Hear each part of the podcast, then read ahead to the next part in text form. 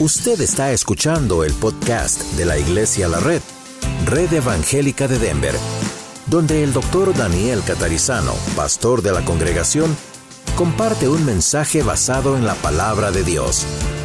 Ahora abra su corazón y permita que en los próximos minutos el Señor le hable y le bendiga. Bienvenidos a todos a la Escuela de Vida y bienvenidos al a la serie que estamos haciendo. Se llama Más que Vencedores. Estamos en la lección número 17 y hoy vamos a hablar acerca de otro tema que tenemos que probablemente vencer o si lo hemos vencido, esta lección nos va a ayudar a afirmarlo, ¿verdad? Hoy vamos a hablar acerca de la inconstancia. ¿Ok? Ya escucho un ouch por ahí. Vamos a orar. Padre, te damos gracias hoy por poder estar juntos. Cada domingo no podemos dejar de recordar que la razón es que tú has resucitado, Señor Jesús. Y ese primer día de la semana, como los comienzos de la iglesia primitiva, los hermanos se reunían cada primer día de la semana y celebraban la resurrección de Jesús, participaban en las ordenanzas como la cena del Señor y predicaban, se animaban, comían juntos con sencillez de corazón y estudiaban juntos tu palabra y eso es lo que vamos a hacer ahora, también. Y pedimos que nos bendigas a nosotros aquí en la red, en persona, y también que bendigas a los que escuchan en radio o en los podcasts y que en todo podamos bendecirnos unos a otros a través de tu palabra. En el nombre del Señor Jesús oramos. Amén. Muy bien. Ustedes tienen aquí en Aurora el outline o el bosquejo y como siempre digo a los que están escuchando en radio eh, con los podcasts, ustedes pueden pedirlo también electrónicamente, le podemos enviar un correo electrónico con el bosquejo. Pero si no prestan mucha atención y nos van a seguir a los que estamos aquí. ¿Qué es la inconstancia? Como siempre comenzamos con una definición del diccionario, las razones para no equivocarnos en una definición las definiciones nunca son personales, las definiciones de palabras tienen que ser de acuerdo al diccionario. Y es bueno que haya un diccionario de la lengua porque entonces todos los que hablamos el mismo idioma sabemos de qué se trata una palabra.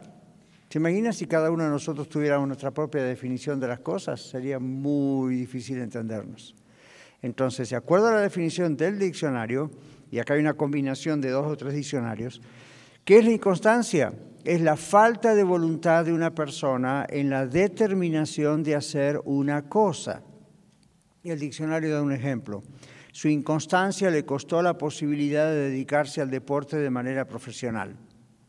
Eso me recuerda que la semana pasada creo que yo les puse un ejemplo así, ¿verdad? Los jugadores de fútbol que eh, son muy buenos jugadores o de soccer o lo que sea, tienen que trabajar mucho y cuando uno tiene una habilidad, un talento, mucho tiene que trabajarlo. ¿Recuerdan algo? Dijimos así. Muy bien. En la cosa, eso, eso indica constancia. ¿Saben ustedes que hablando de deportes, han habido deportistas muy buenos que lo que destruyó su carrera fue su inconstancia. Se confiaban demasiado en su habilidad natural para patear una pelota, o un bate de béisbol, o un básquetbol y nadadores que tienen una habilidad increíble natural para eso, si no entrenan, no les dura la carrera. Entonces usted y yo podemos tener tremendos talentos, tremendos dones del Espíritu, tremendas habilidades. Si no las estudiamos, si no las ejercemos, si no somos constantes en eso, vamos fallando. Es como que ya no trabaja la cosa. No dije que se va la habilidad o el talento, simplemente no funciona bien. Seguimos. Constancia es la forma de desarrollarse con interrupciones de cierta cosa. El opuesto, uh, su inconstancia le costó la posibilidad de dedicarse al deporte de profesional. Okay. El opuesto es la constancia, la confiabilidad, la seguridad de que puede contar con algo o con alguien. En otras palabras, dice el diccionario, la inconstancia es la, cualidad, no, la constancia en este caso, es la cualidad o el estado de ser qué? Confiable. ¿Qué sinónimo tendrían ustedes para constancia?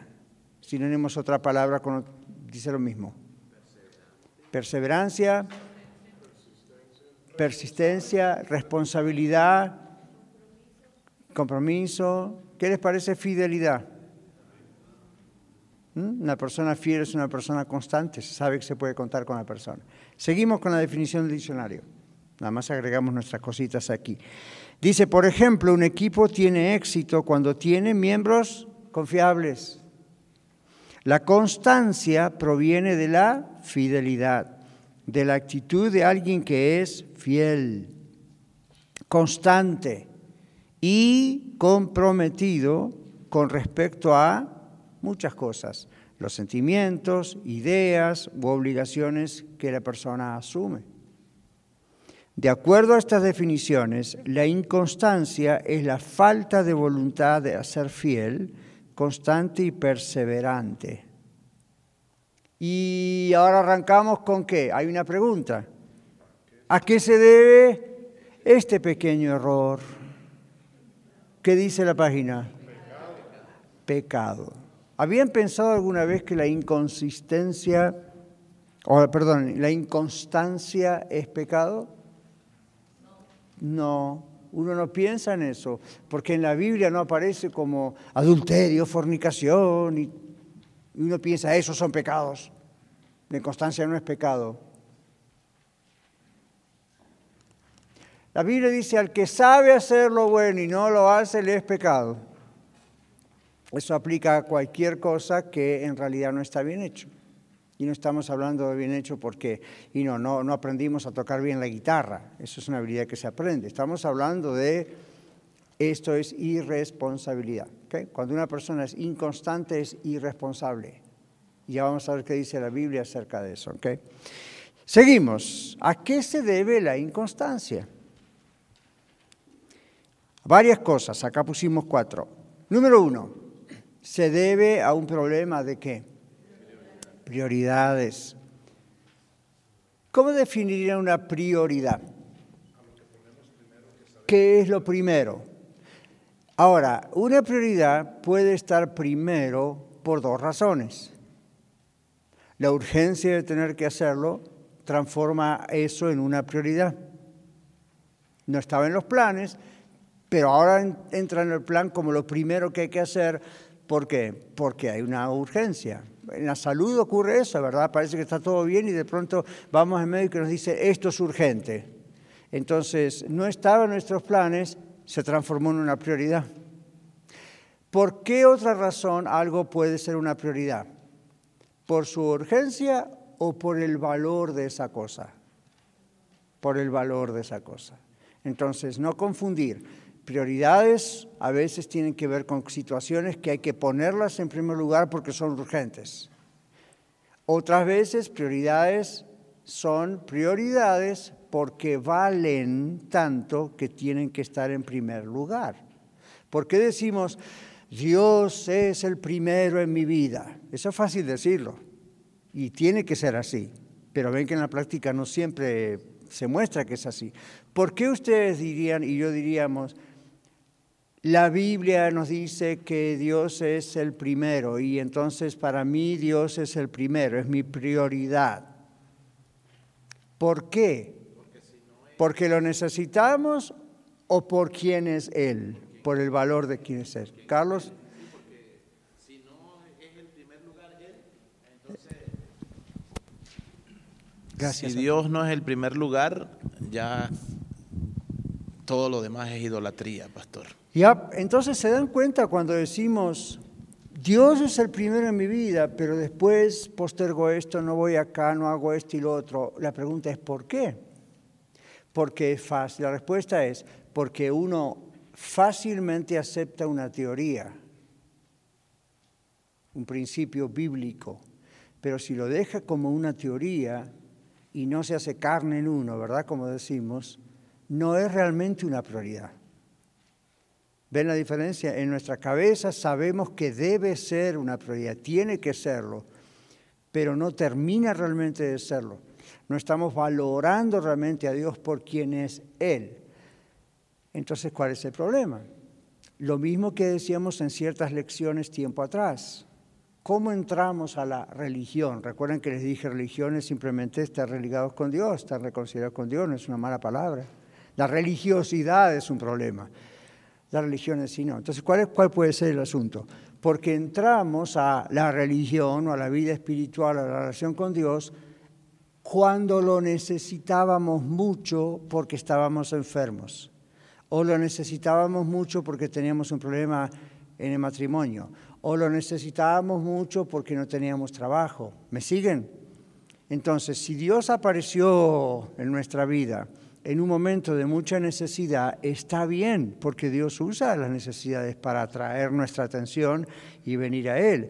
El problema está en que si siempre dejamos en nuestro corazón a Dios como Santa Claus me trae un regalito en Navidad, o por decirlo así, no estoy diciendo si estoy a favor o no de Santa Claus para los críticos, simplemente estoy diciendo, entendemos la idea, si simplemente estamos pensando, Dios está aquí para servirme a mí, entonces nunca es prioridad. Ahí no valoramos a Dios por quien Dios es. Es nuestra prioridad de acuerdo a nuestra necesidad. Entonces, cuando hay un tiempo donde tenemos trabajo, la salud anda bien, el matrimonio no vuelan tantos platos como antes, todo está bien, entonces Dios no es más nuestra prioridad ese tiempo. ¿Cómo se demuestra? Mm, la asistencia a los servicios empieza a aflojar. Vamos, no vamos. ¿Ven? Ah, el dar al Señor materialmente, ofrendas, empieza a aflojar, empieza a debilitarse nuestra vida espiritual. Y uno dice, pero yo siempre necesito a Dios. Sí, pero a veces más que otras. Ese es el problema. ¿Me siguen o estamos yendo demasiado? Ese es el asunto. Tenemos un problema material, financiero, matrimonial, ah, Dios, Dios, y entonces vamos a la reunión de oración, vamos a los servicios de los domingos, vamos al estudio bíblico, vamos al discipulado, no nos perdemos programas de radio, leemos la Biblia, porque tenemos un Dios de necesidad. Ahora, gracias a Dios que recurrimos a Él, y no a la brujería o a la, o a la tontería, pero no tiene que ser ese el mecanismo. El mecanismo es, vamos a estar todos los días con Dios y vamos a hacer todo lo que hacemos por quién es Él. Él es Dios. Él es el que nos creó. Ni tendríamos respiración si no hubiese dado el Señor esa respiración. Entonces, ven el asunto de prioridades. Siempre analícense y piensen en eso. ¿Por qué digo que Dios es mi prioridad? Pero en la práctica no siempre está demostrado eso hay otras cosas que toman prioridad. ¿Por qué? Bueno, porque entré a la vida con Dios en un momento de necesidad, entonces como que me quedó en la conciencia y hasta en el subconsciente que voy a Dios cuando lo necesito. Cuando no lo necesito, no voy. No puede ser. Dios es todo para nosotros. Dios, dice Efesios 1, nos ha creado para Él para la alabanza de su gloria. Entonces no quiere decir deje de trabajar, dedíquese a la iglesia. Lo que está diciendo es tengamos cuidado con desbalancearnos y poner 90% de esfuerzo, 80%, 50% de esfuerzo en nosotros y en nuestras necesidades y en todo lo que Dios dice, que no quiere trabajar tampoco como, sé que hay que trabajar, pero cuidado con ese balance, ¿verdad? Entonces la persona que no tiene constancia, que es inconstante, hay razones por las cuales es inconstante. No le eche la culpa a papá, a mamá, al, presidente, a la reina que murió de Inglaterra. Eh, usted piensa en usted, ¿por qué no soy constante? Cada vez que hay un pecado en la vida uno tiene que preguntarse, ¿por qué le di lugar al diablo? ¿Por qué me atrapó con esto? Es fácil echar la culpa a un demonio, es fácil echar la culpa al diablo. ¿Cuándo se va a echar la culpa a usted? ¿Cuándo va a tomar responsabilidad? ¿Cuándo voy a tomar responsabilidad? O vamos a hacer lo que hizo Eva. La serpiente me tentó. Entonces hacemos lo que hizo Adán. La mujer que me diste. El Señor va con, la serpiente. ¿Y a quién le va a echar la culpa a la serpiente? Al diablo con la serpiente. Entonces, ¿qué, hace? Pero ve, en, en, los seres humanos tenemos esa tendencia de enseguida tirarle la culpa al otro. Asumamos la responsabilidad. Es la mejor manera de permitir que el Espíritu Santo obre. ¿Sí? Entonces, observen aquí, ¿ok? Se debe un problema de prioridades. Cuando Dios es el primero en nuestras vidas, el resultado es que somos responsables. Es natural, no tenemos ni que aprenderlo. Somos responsables, somos constantes. Así que si no lo somos, si no somos responsables, si no somos constantes, ¿qué estamos demostrando? Ni siquiera diciendo, que estamos demostrando, dice aquí, que Dios no tiene el primer lugar y por lo tanto somos inconstantes. Entonces, cuando usted le dicen, ah, fanático, todos los fines de semana aquí está en la iglesia, no es fanatismo. ¿Qué es ser fanático? Por un deporte, por un artista, pero eso tiene que ver con el amor, con el valor de esa persona. Por ejemplo, si usted dice, yo admiro mucho a, y piensa en cierto cantante, o en cierto deportista, o cierto actor, o cierto lo que sea, cierto, ¿verdad? ¿Por qué lo admira tanto? ¿Qué es lo que admira? ¿Quién es la persona en sí o lo que hace la persona? Si usted dice, yo admiro mucho a... Mencione a alguien. Michael Jordan. Michael Jordan. ¿Por qué? Por su forma de jugar Ahí está. Y si usted dice, yo admiro mucho a, vamos a decir otro personaje famoso, a Messi. ¿Usted lo conoce? ¿Usted sabe si es una persona de una moral íntegra y ama al Señor? No sabemos eso. Entonces usted dice, lo admiro y me compro la camiseta y la camiseta con el nombre de él es más cara que la camiseta con el nombre de otro que no lo conoce nadie. Entonces usted le sigue dando dinero a Messi.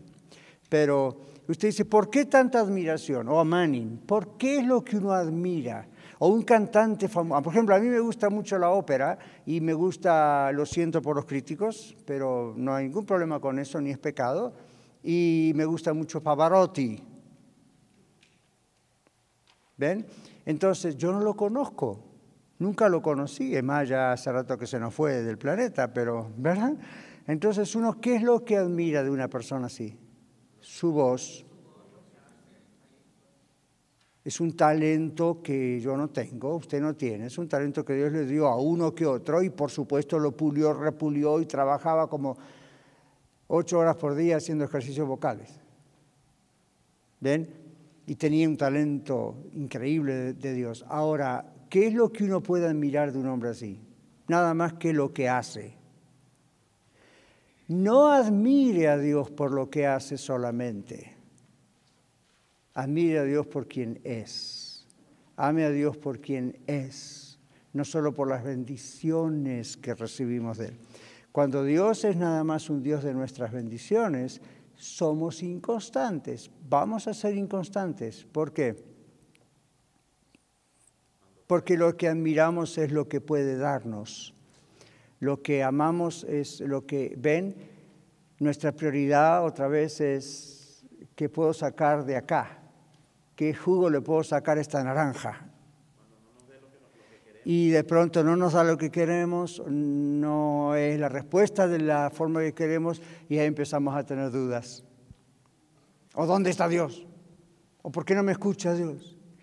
Ven, entonces la persona que tiene problema, como decimos en la lección de inconstancia, no es simplemente una inconstancia de no viene todos los domingos a la iglesia, es un problema de inconstancia dentro de la persona.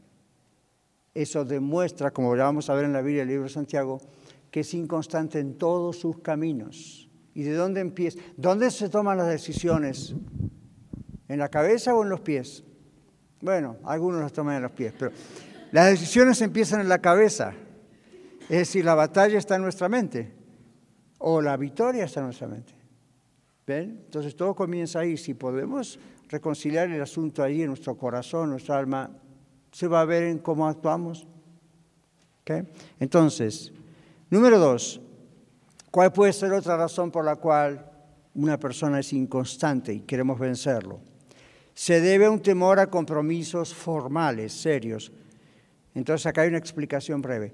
Cuando tenemos miedo a hacer un compromiso formal, legal, serio, luego no logramos mantener relaciones personales educativas, comerciales, ni de ningún tipo, otro tipo, por mucho tiempo. Esto causa inconstancia. ¿Alguien nos puede cerrar la puerta, por favor? Entonces, se debe un temor a compromisos formales.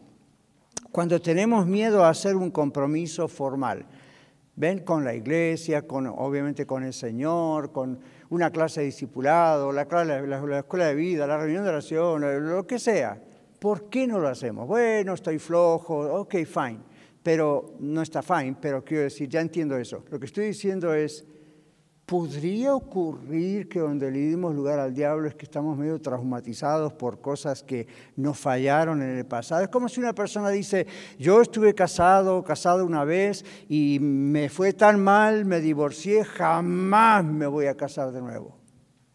Y uno dice, bueno, puede que tenga razón, pero ¿está bien que tome esa decisión a largo plazo porque tuvo un trauma o sería mejor resolver el trauma?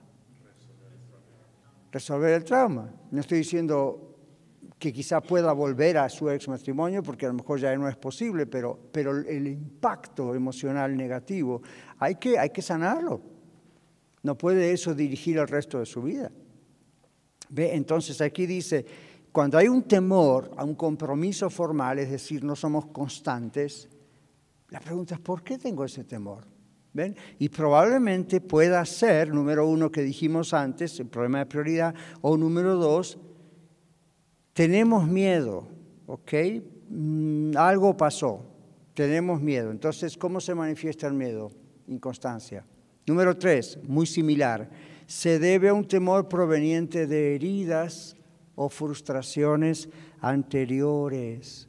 Hemos quedado traumatizados, entre comillas, debido a malas experiencias y por eso nos cuesta ser constantes, comprometidos, fieles en obedecer a aquello que Dios nos manda. Miren, hoy tuvimos reunión de coordinadores, es decir, en las cuatro congregaciones tenemos líderes que han sido entrenados en oración, hemos trabajado con ellos por mucho tiempo y hay cuatro eh, parejas, matrimonios, son líderes en cada una de las congregaciones. Una vez al mes nos reunimos a las nueve de la mañana, algo así, nueve y media, aquí y, hablamos cómo va todo, reportamos qué hay que ajustar. Tratamos de ser bastante organizados. Bueno, les cuento eso porque al final de la reunión de hoy me quedé hablando con una pareja y estábamos compartiendo experiencias y él me dice uno de ellos, pastor, hace un tiempo atrás alguien nos estuvo visitando en una de nuestras congregaciones, yo no lo conozco, pero, estuvo, estuvo visitando y la persona me preguntaba, ¿y qué se hace en la iglesia de la red con el dinero? ¿A quién se va? ¿Va al pastor? ¿A quién le va? Y entonces dice, yo pastor le comenté cómo es la estructura de iglesia de la red y qué es, qué es lo que se hace con el dinero y a dónde van nuestros diezmos y ofrendas. Y, pero la actitud venía así como, ¿y qué se hace? Porque yo le dijo, vengo de iglesias donde pasa esto, esto, esto, esto. Entonces yo le digo, ¿usted cómo le respondió? No, yo le dije ah, esto, esto, esto. Y la persona que dijo, oh, ok. Entonces yo dijo, está bien, es una tarea educativa pero uno tiene que educar a la gente. Pero, la pregunta es, ¿por qué la gente reacciona así? Y digo, bueno, porque nadie les explica. Hay que explicarles qué se hace. O porque vienen de situaciones lamentables y ahora quedaron, yo sé que dije este dicho muchas veces, pero lo vuelvo a repetir porque es apropiado, el que se quema con leche cuando ve la vaca llora. Es decir, al ver la vaca, hace la asociación, la vaca de la leche, yo me quemé con leche, no quiero la vaca. Entonces, ese dicho, ese refrán es apropiado como para decir, todas las iglesias son iguales. ¿Es cierto? No.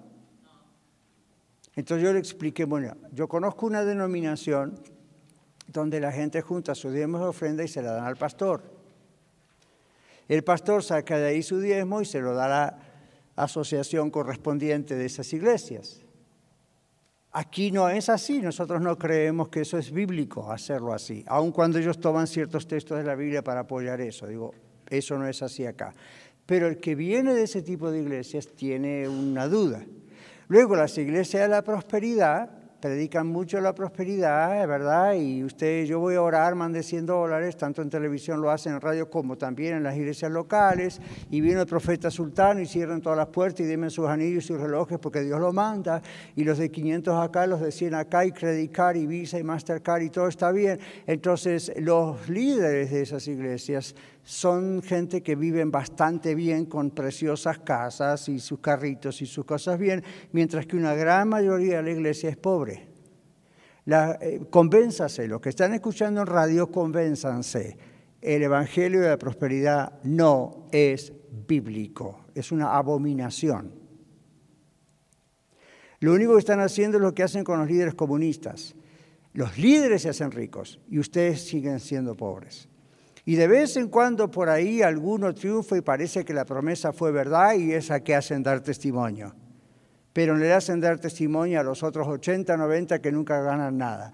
Esta semana escuché de otro pastor americano una cosa que, que dije, ya, tiene razón, dije yo. No se me había ocurrido esa, como no se me ocurren tantas cosas. Pero dice este pastor, cuando usted escuche que alguien en radio o en televisión le dice, Siempre en nuestro ministerio porque usted va a estar seguro que Dios inmediatamente le va a responder. Dice este pastor, haga una cosa, un día llámelos, porque le dan el número de teléfono, llame ya mismo y siembra su semilla. Dice, haga una cosa, haga una prueba, llámelos y dígales, ¿es cierto que si yo siembro en su ministerio, Dios me va a prosperar a mí?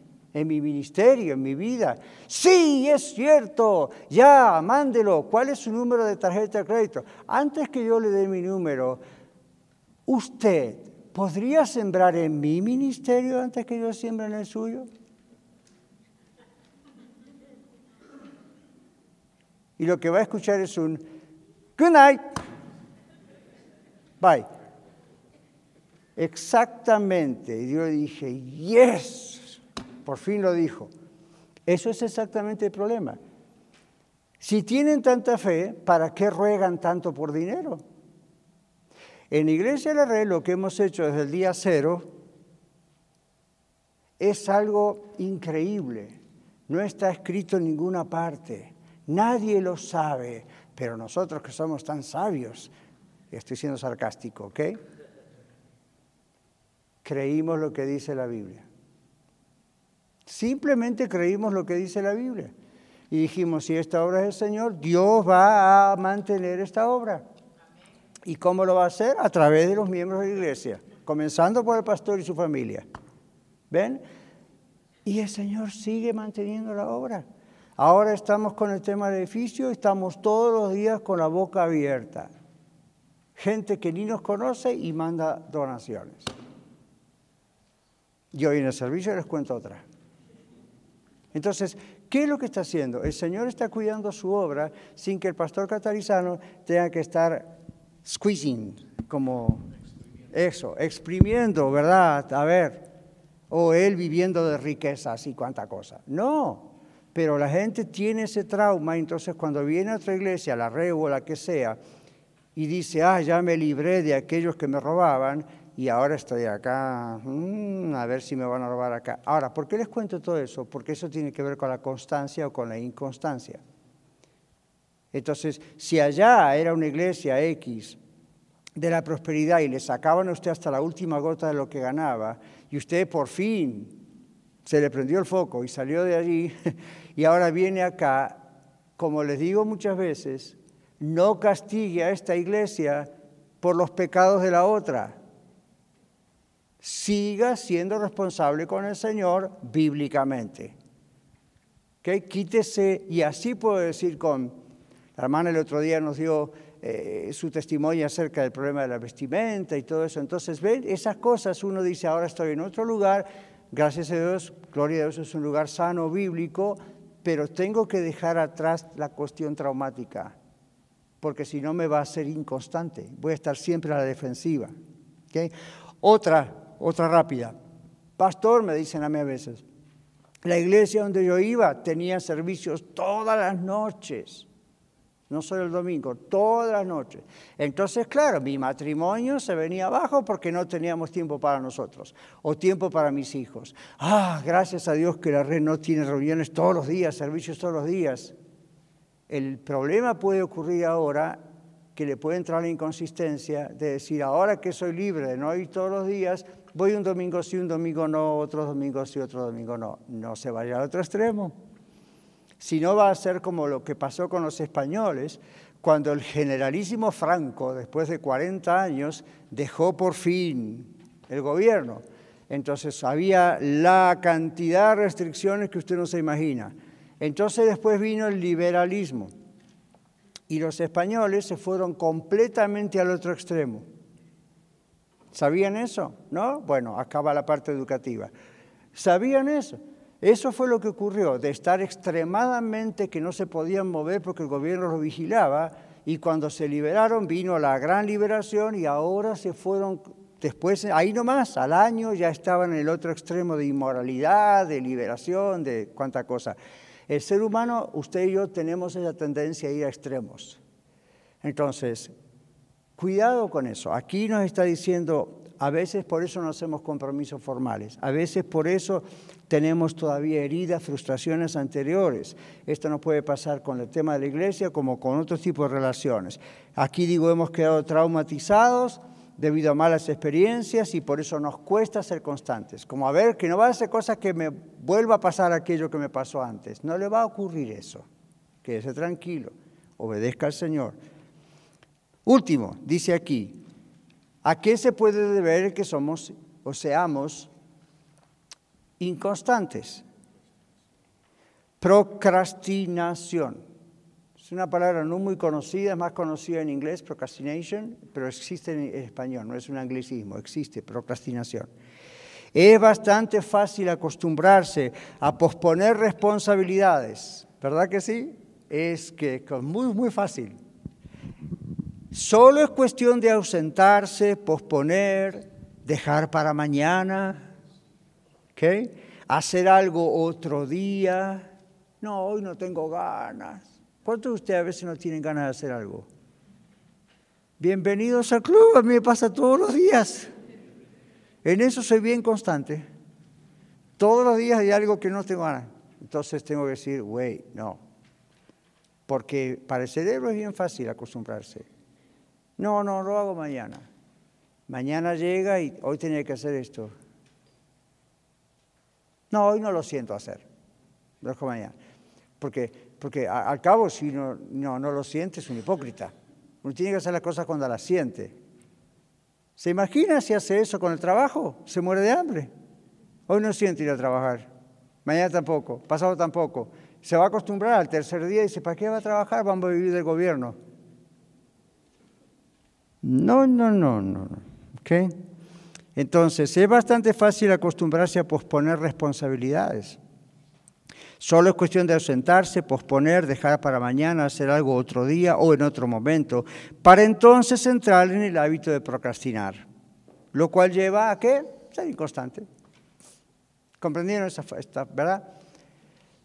¿Conocen el dicho, no deje para mañana lo que puede hacer mañana. No, dice, no deje para mañana lo que debe hacer hoy.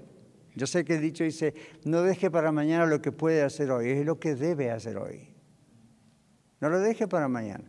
De vez en cuando uno hay cosas que puede postergar, no son prioridades.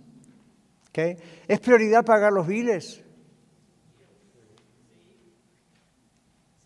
A menos que usted no quiera más agua para bañarse, hacer la comida, a menos que usted no quiera luz, electricidad, aire, calefacción. ¿Qué tal si usted va en su carro y el tanque de gasolina le indica que ya no da más, no hay más gasolina, y usted dice, pero yo no siento ponerle gasolina? Se da cuenta que parece una cosa tonta, pero no es tan tonto. A veces hay que llevar de lo mínimo a lo máximo para darse cuenta lo tonto que somos. Obviamente hay cosas que las tenemos que hacer, nos guste o no nos guste. Acá estamos en Colorado y a mí no me gusta cuando está nevando que justo el carro quiere gasolina y no hay una gasolinera bajo techo todavía. A mí, hay bajo techo, pero yo quiero una gasolinera que tenga paredes, techo y calefacción. Entonces yo entro al carro, la temperatura está en 72 más o menos, 74 máximo, o puede estar más porque hay nieve afuera. Entonces yo entro a mi carro, ¿verdad? Y ahí ahí. Pero he aquí, mis hermanos, que en medio de la nieve y el hielo, el carro uno anda y está muerto de frío y ahí está hasta que el tanque se llena, ¿verdad que sí? Ahora, ¿por qué lo hacemos? ¿Por qué tenemos que ser constantes en hacer eso? Si no lo hacemos, va el carro. Ahora, ¿por qué dijimos eso? Observe cómo en las cosas que no podemos prescindir de ellas, nos obligan a ser constantes, ¿verdad? Estamos obligados a echarle gasolina al carro, estamos obligados a ir a trabajar, estamos obligados a comer, estamos obligados... Pero cuando entramos en las cosas más importantes, como nuestra vida espiritual, oh, esas pueden esperar un poco. No, señores, por eso nos va mal. En cambio, cuando realmente Dios está en primer lugar por quien es Él, más que por lo que nos da, Él se encarga de muchas otras cosas en nuestra vida sin que nos demos cuenta a veces. Entonces, prioridades tienen que estar en el lugar correcto, no hay problema más de inconstancia. Compromisos formales, tenemos temor a eso, sanemos eso, no hay más problema con inconstancia. Temor proveniente de heridas y frustraciones, trabajamos con eso, sanado eso, no hay más problema con inconstancia. Procrastinación, aprendemos a ser disciplinados, no hay más problemas con inconstancia. ¿Qué tipo de inconstancia pueden haber? Vamos rápido con esto. En las relaciones personales puede ser falta de atención sabia y adecuada. La Biblia tiene mucho que decir a la mujer para que sea constante en la atención a su marido. Eso no significa que late los cordones de los zapatos, eso es demasiado exagerado. Pero sí significa la responsabilidad, le la carta a Tito, sí significa las responsabilidades que una mujer tiene que tener, y para los hombres también. Entonces, la pregunta es, ¿y por qué yo a lo mejor soy inconstante en, en ciertas áreas como esposo o usted ama como esposa? Hágase la pregunta, no le eche la culpa a su esposo. Es más fácil echarle la culpa al esposo. La mujer que me diste, la serpiente me tentó. ¿Ven? No, es más fácil de echar la culpa. No, a ver, ¿cuál es mi parte? ¿Y por qué será que mi esposa no responde de esta manera? ¿Y por qué será que mi esposo no responde de esta manera? ¿Será culpa siempre de él? Bueno, tal vez algo, pero ¿y yo? ¿Ven? ¿Y cuál es mi parte? ¿Por qué no puedo mantener esa constancia? en la vida matrimonial o en la vida familiar. ¿Cuál es el problema? ¿Ven? Segunda cosa, en los compromisos que tenemos, impuntualidad, falta de pago, ausentismo, falta de pago me, refiero a los empleados o a los biles, o ausentismo, impuntualidad. Yo soy muy puntual, todo el mundo me conoce por ser muy puntual. No soy fanático, pero casi. Entonces uno dice, ¿por qué lo hace, pastor? ¿Por el qué dirán los demás? No, soy puntual por dos razones, entre otras, pero las dos mayores. Respeto a Dios. Si el servicio es a la una, yo voy a estar unos minutos antes. Eso no me hace mejor cristiano que usted, no me hace mejor persona que usted, es mi decisión. Tengo que ser. Entonces, hace muchísimos años yo me propuse ser puntual, a tal punto que ahora no me cuesta. Es natural para mí ser puntual. Entonces, si uno dice, la reunión es a la una y yo tengo 20 minutos de viaje, yo salgo 30 minutos de viaje. Es decir, salgo 10 minutos extra. Porque no va a faltar que pase don María, doña Guadalupe o don Pedro o don Juan en la ruta que maneje mal y produzca un accidente y yo necesite más tiempo.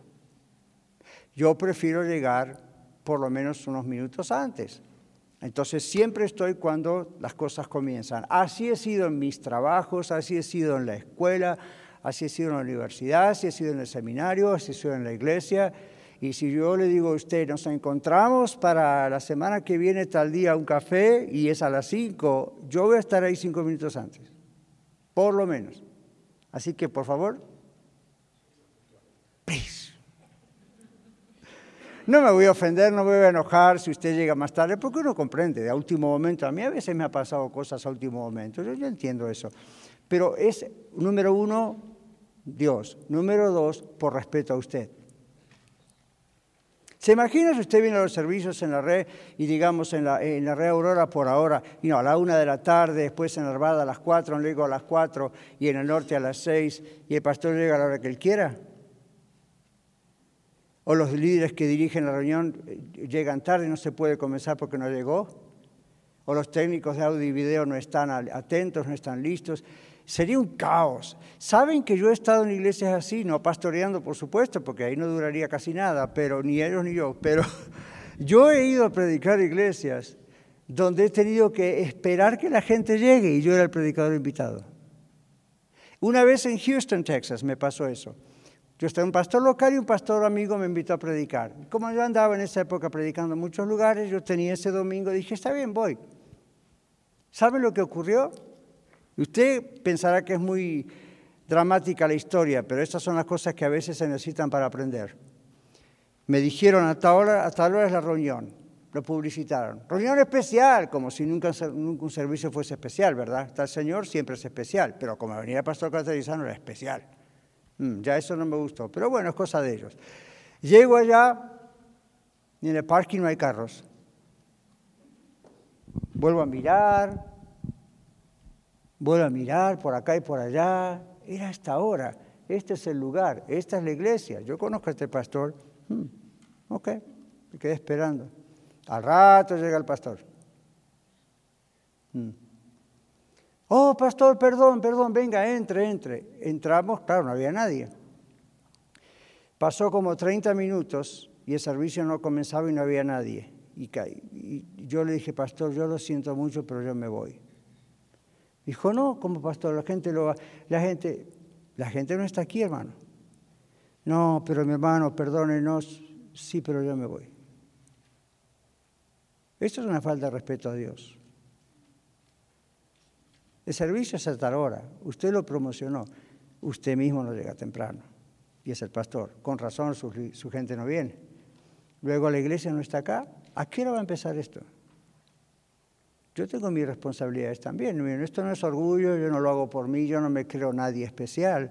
Pero ustedes tienen que aprender a ser puntuales. Y me fui. No quedamos enemigos, nada, pero le aseguro que ese tipo de experiencias una iglesia aprende. Una iglesia aprende. Cuando yo trabajaba para Salem Media, ahí antes la extra de luz, un predicador inglés, que es muy conocido en el país, hizo exactamente lo mismo y no nos conocemos. Hizo exactamente, y esto fue un evento, no de una iglesia, un evento de iglesias. ¿Sabe lo que hizo él? Alistair Beck. El tiempo de la alabanza se extendió, pero bueno, el Señor está presente. Entonces siguieron extendiendo la alabanza, siguieron extendiendo la alabanza. Cuando llegó el momento que él diera su, su práctica, su, su prédica, predicación, él dijo, bueno, en su acento inglés que es de Inglaterra, yo voy a reducir mi mensaje a 20 minutos. Entonces, ¿qué pasó? A mí me dijeron que el mensaje era tanto tiempo y la alabanza era tanto tiempo y ellos se tomaron más tiempo, ok, yo voy a aplicar 20 minutos. Y se fue, predicó eso, se fue. A usted dice, wow, qué falta de espiritualidad, ¿dónde está el Espíritu Santo? La Biblia dice en 1 Corintios 15 que Dios es un Dios de orden. Y a veces los predicadores tenemos que enseñarle orden.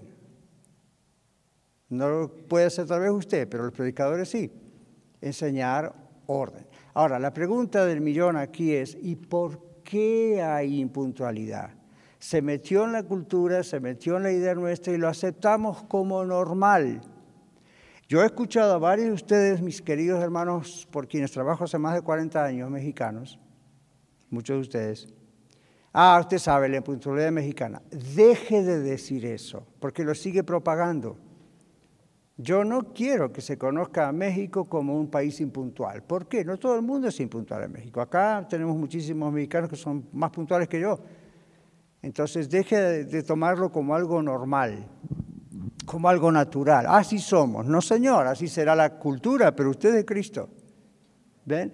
Entonces, parece demasiado exagerado, pero observen que cuando lo metemos muy adentro del tema, nos damos cuenta que esto es un problema. Sí, este, este es un problema. Entonces uno dice, esto es una forma de ser inconstante y dijimos, esto es un pecado. Abajo dicen las promesas que hacemos podemos ser inconstantes. Promesas que hacemos a Dios, al cónyuge, a la familia, al trabajo, a los estudios. Usted prometió desde el día que se casó, delante de Dios o delante del juez, de todas maneras Dios estaba ahí cuando estaba usted con el juez, aunque no haya hecho una ceremonia religiosa, usted prometió que iba, usted hizo un pacto con esta persona que se casó. Entonces después no trate de romper el pacto cuando las cosas andan mal. Simplemente vamos a tener que trabajar para que las cosas anden bien. A menos que haya violencia doméstica. A menos que haya problemas de inmoralidad y no, o drogas o estar en un cartel. No tiene usted por qué seguir haciendo un pacto porque ya la otra persona lo rompió y lo recontra quebró, pero usted hace su parte. Entonces, ven la idea. Uno dice, no puedo estar inconstante y decir, si me conviene sigo, si no me conviene renuncio, me divorcio. A minute, todos tenemos problemas. Yo voy a cumplir 40 años de casado. ¿Usted cree que nuestra vida siempre fue un paraíso?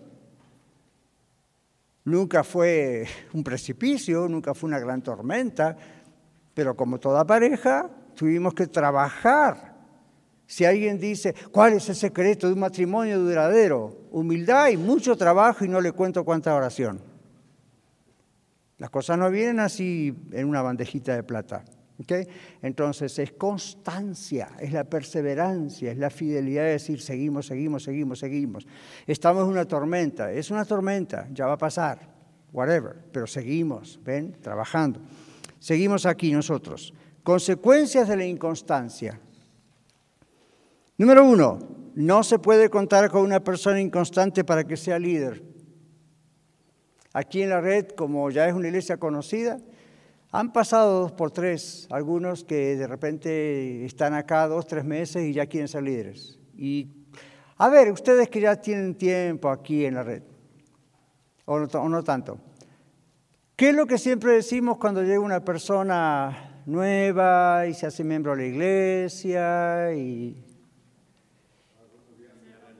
Ajá, siempre decimos, haga un noviazgo con la iglesia. Eso, eso lo aprendí yo del otro catarizano, ¿no? que ya está con el Señor, papá. Haga un noviazgo con la iglesia. ¿Qué queremos decir con eso? A ver quién lo explica muy rápidamente. Carlos, eh, perdón, Mario, el micrófono. Sí, pues hacer un noviazgo es conocer, conocer a la iglesia. Conocer a la iglesia, dese un tiempo. ¿Cuánto tiempo se requiere para conocer una iglesia?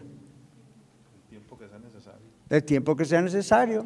Okay, a veces para algunos es más rápido que para otros, pero por lo menos pase un tiempo. Yo siempre digo, tómese, como un año promedio, tómese como un año, observe, no falte a los servicios, pregunte, acá somos bien transparentes, pregunte qué se hace con el dinero, pregunte quiénes son los líderes, pregunte lo que quiera, aquí no hay secretos, pero acostúmbrese, observe, que a ver si este es, esta es la iglesia local donde el Señor lo envía. ¿Sí? Entonces esa constancia suya, esa fidelidad suya, ese, ese, ver crecer lo que el Señor va haciendo y quizás sanando cuestiones, eso va a hacer que cuando el Señor está escogiendo sus líderes y todo, uno diga, esta persona ha demostrado su constancia. Ahora usted dice, ¿por qué, pastor? Porque una vez una persona nos dijo, ah, pero usted solamente escoge líderes, personas que, que están siempre acá. ¿Ven la reacción de reírse ustedes? Y pues, ¿qué, ¿a quién vamos a escoger? Es natural. Como una persona que es inconstante va a servir a otros. ¿Se imagina? Nunca se sabe si va a, se va a venir, no va a venir, qué va a hacer. ¿Qué? ¿Se imagina? Le damos una clase para niños o para adultos o para jóvenes y no sabemos si va a venir. ¿Se imagina si el pastor fuera así? ¿Vendrá el pastor el domingo? ¿Será que predicará? Y depende, a lo mejor si tiene ganas, no, se fue con la familia en las montañas porque están muy lindas. Bueno, de vez en cuando está bien, tiene derecho, ¿no? Pero se imagina si uno no sabe. Yo estuve en una congregación así americana. Era preciosa, pero a veces no sabíamos si el pastor estaba o no. Y éramos una congregación de 3.000 miembros. Había varios pastores. Y sin embargo, no, pastor. Y nunca nadie decía nada, era como que había una vida secreta. No había tal vida secreta, pero daba esa sensación. Y esa es la parte que a mí no me gustaba. Yo, ¿por qué nunca se sabe? ¿Qué es lo que hay que ocultar? Ven, entonces nada, simplemente era extremadamente privado. Pero como líder eso no ayudaba a la congregación. Ahora, había crecido a 3.000 miembros la iglesia. ¿Se imagina lo que quizá hubiese crecido si hubiese un poquito más de contacto con la gente? Bueno, entonces, no se puede contar con una persona inconstante para que sea líder o sirva. Número dos, otro problema o consecuencia de la inconstancia. Desestabiliza las finanzas de su familia, la iglesia, la empresa, la economía, ¿verdad que sí? Una persona inconstante en su trabajo eh, va a desestabilizar, uno no puede saber con, cuánto cuentas. ¿Cómo hacemos? ¿Ven? ¿Sabe una de las cosas que se toman en cuenta cuando usted va a comprar una casa? ¿El crédito? ¿Qué más? ¿El presupuesto? ¿Qué más? ¿Cuánto tiempo tiene el trabajo que está empleado o si es su propio trabajo? Si paga sus cuentas a tiempo. En otras palabras, todo eso en las compañías de mortgages es para ver si usted es constante por ejemplo, usted tiene tarjeta de crédito, muy bien, lo que están mirando es si usted es constante en pagar todos los meses.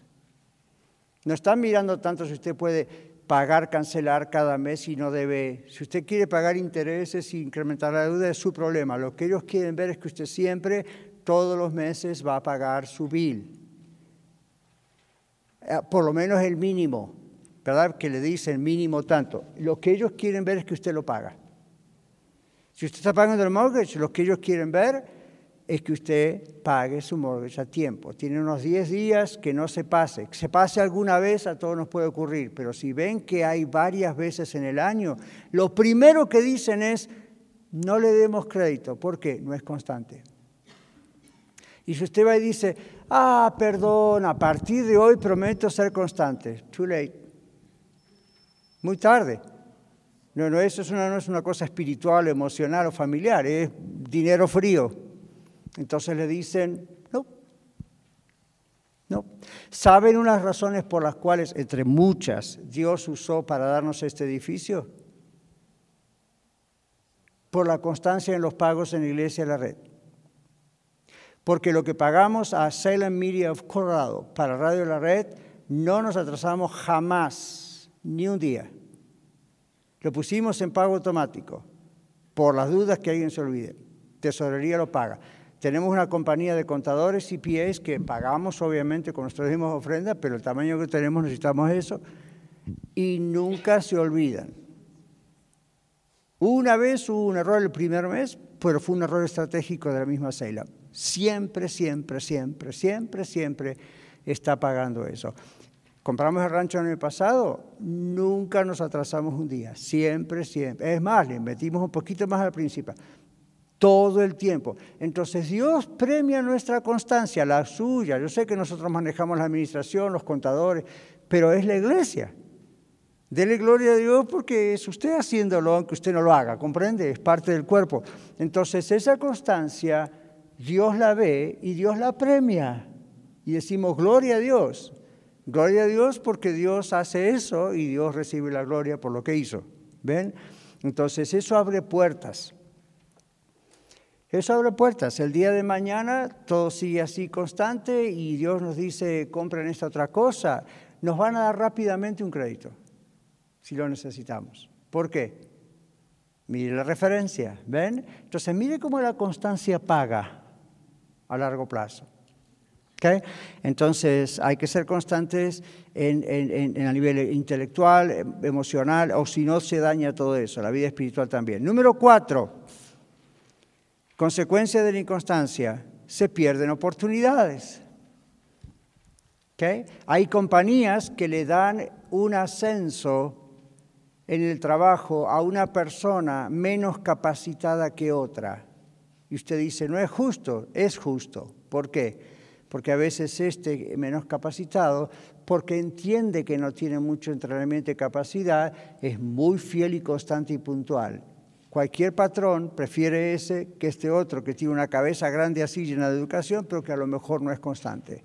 Lo ideal, ¿cuál es? Las dos cosas entrenamiento de preparación y constancia. Pero si no pudo tener ese entrenamiento, por lo menos sea súper fiel, súper constante. ¿Ven? Y así es. Muy bien. Número cinco, otra consecuencia de la inconstancia. Se pierden sorpresas agradables.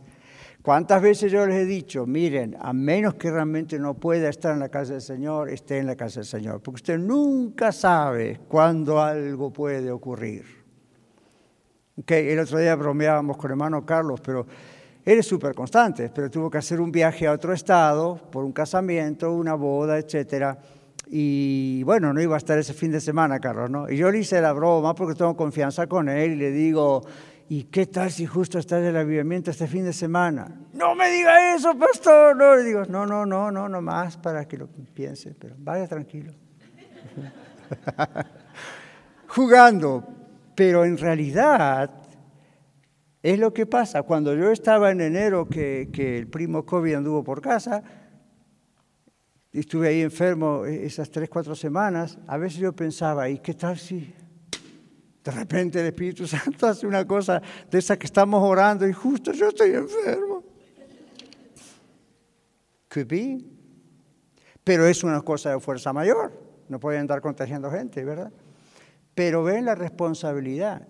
Venga, venga a la casa del Señor siempre con la expectativa. Por eso los que vienen a las reuniones de oraciones en las cuatro congregaciones los días jueves, generalmente se enteran antes que usted de muchas cosas. Y usted dice, pastor, ¿por qué les da privilegio? ¿Quiere saber la respuesta? Ahora, eso no es un castigo a los que no vienen, porque yo sé que algunos que ustedes trabajan, trabajan hasta tarde, nunca llegarían a esa hora, yo entiendo. Y no es a ver que aprendan los que no vienen. Es la idea es es un gran privilegio dárselos porque es un gran privilegio lo que están haciendo. Entonces, pero también ven a la congregación, uno dice ahora, hoy yo voy a dar una noticia en la congregación. Más que una noticia, otro agradecimiento. Los que no vienen se lo van a perder. Y usted dice, no, porque lo ven en YouTube. Ah, ah, en YouTube es la predicación. Y usted dice, no están filmando desde que usted está ahí enfrente. Y cuando están filmando, yo mando que lo editen y lo saquen. Solamente tiene que estar ahí la predicación. No está todo el servicio. ¿Por qué? ¿No es justo premiar a los que son constantes? Claro, el Señor mismo lo hace. Uno pierde oportunidades históricas a veces simplemente porque no está. Y otra vez, no es porque está de vacaciones, no es porque le tocó trabajar o no es porque está enfermo. La persona inconstante, estamos diciendo, es la persona que es irresponsable, como que no tengo ganas, no voy, o mejor elijo esto otro. Entonces se va a perder cosas que son irrepetibles en muchos casos, ¿ok? Número siete, por último, Dios no es glorificado en la persona inconstante. Piensa en eso, por eso digo es pecado. Ahora, vamos al bombardeo de versículos bíblicos. ¿Ok? Tenemos Job capítulo 11, versos 14 y 15, Mateo 7, 26, 27. Varios de ustedes que no acostumbran mucho a leer, lean, que acostumbran a leer en público, en voz alta. Escúchense a leer. Job 11, 14 y 11, 15. Job 11, 14. 14 y 15, hermano. Si hay injusticia en tus manos, aléjala de ti, y no cobijes la maldad en tu morada. Entonces levantarás tu cara libre de mancha, estarás sólidamente fundado y no temerás. ¿Ok? Hay que corregir, dice allí. Mateo 7, 26 y 27. Acá, hermano Luis. Oh, allá está Víctor, listo. Pero cualquiera que me oye estas palabras y no las hace, Lo- le compararé a un hombre insensato que edificó su casa sobre la arena. Y descendió lluvia y vinieron ríos y soplaron vientos y dieron con ímpetu contra aquella casa y cayó y fue grande su ruina. Persona inconstante, su casa se desmorona porque está mal edificada. Hechos 11, 23. Este, cuando llegó y vio la gracia de Dios, se regocijó y exhortó a todos a que con propósito de corazón permaneciesen fieles al Señor. Fieles, constantes, ¿ve? Eh, Los apóstoles exhortaron a que hubiese constancia. Primera Corintios 15, 58. Así que, hermanos míos amados, estad firmes y constantes, creciendo en la obra del Señor siempre, sabiendo que vuestro trabajo en el Señor no es en vano.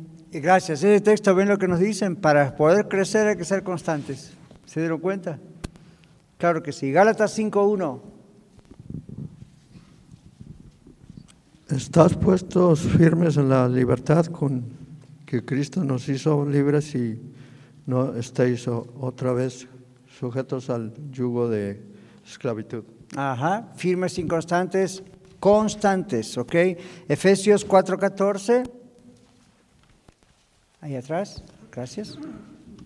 para que ya no seamos niños fluctuantes, llevados por doquiera de todo, de todo viento de doctrina, por estratagema de hombres que para engañar em- emplean viento de doctrina, por estratagema Estratagema de de hombres. hombres que para engañar Ajá. emplean con astucia las artimañas del error. Mm, van escuchando los versículos, ¿no? Otra vez el asunto de la... Colosenses 1.23. Colosenses 1, de acá adelante Lili, Colosenses 1.23. Sigan buscando los otros, pero presten atención, por favor, mientras escuchamos los textos. Si en verdad permanecéis fundados y firmes en la fe y sin moveros de la esperanza del Evangelio que habéis oído, el cual se predica en toda la creación, que está debajo del cielo, del cual yo, Pablo, fui hecho ministro. Ok, vieron al principio, ¿verdad? Otra vez firmeza, constancia. Santiago 1, 6 al 8. Pero pida con fe, no dudando nada, porque el que duda es semejante a la onda del mar, que es arrastrada por el viento y echada de una parte a otra. No piense pues quien tal haga que recibirá cosa alguna del Señor. Ve porque a veces no recibimos respuesta. Escúcheme, yo sé que algunos están yendo para preparar el servicio. Preste atención. ¿Se dieron cuenta en ese texto por qué dice Santiago que a veces no recibimos respuesta a las oraciones? Porque somos inconstantes. ¿Sí? Lea el 8. El hombre de doble ánimo es inconstante en todos sus caminos. ¿Ve? Entonces no espere respuesta a la oración si hay inconstancia. Seguimos. Segunda de Pedro 2.14. Yes. Tienen los ojos llenos de adulterio, no se sacian de pecar, seducen a las almas inconstantes, tienen el corazón habituado a la codicia y son hijos de maldición. Seducen a las almas inconstantes. Los falsos profetas, pastores, apóstoles, tanto falsos que hay hoy también. ¿A quiénes van a seducir? ¿A quiénes van a atrapar? A las almas inconstantes. ¿Inconstantes en qué? En la palabra de Dios, no estudian la Biblia, no oran, no asisten a la iglesia regularmente. Fáciles de atrapar. Almas inconstantes lo llama la Biblia. El siguiente texto. Pero tengo contra ti que has dejado tu primer amor. ¿Ok? Faltó uno, ¿verdad? Segunda Pedro 3.16, él leyó Apocalipsis. Segunda Pedro 3.16. No worries, está bien porque igual íbamos a leer ese texto. Casi en todas sus epístolas hablando en ellos de estas cosas entre los cuales hay algunas difíciles Difíciles de entender, los cuales de los... entender los Ah, el micrófono anda mal. Los cuales los inconstantes tuercen, los inconstantes e inconstantes tuercen como también los otros escrituras para sus propios para su propia perdición. ¿Veían ustedes que la Biblia habla mucho de la inconstancia? ¿Vieron que aparece la palabra inconstante? Y también habla de la constancia y aparece la palabra constancia. ¡Wow! ¿Aprendimos algo? Yo creo que sí. Saludamos a los que están escuchando en radio y en podcast. Hermanos, seamos fieles, seamos constantes. Eso es lo que agrada al Señor. Amén. Bendiciones. Muchas gracias por escuchar el mensaje de hoy. Si tiene alguna pregunta en cuanto a su relación personal con el Señor Jesucristo o está buscando unirse a la familia de la Iglesia La Red, por favor no duden en contactarse con nosotros.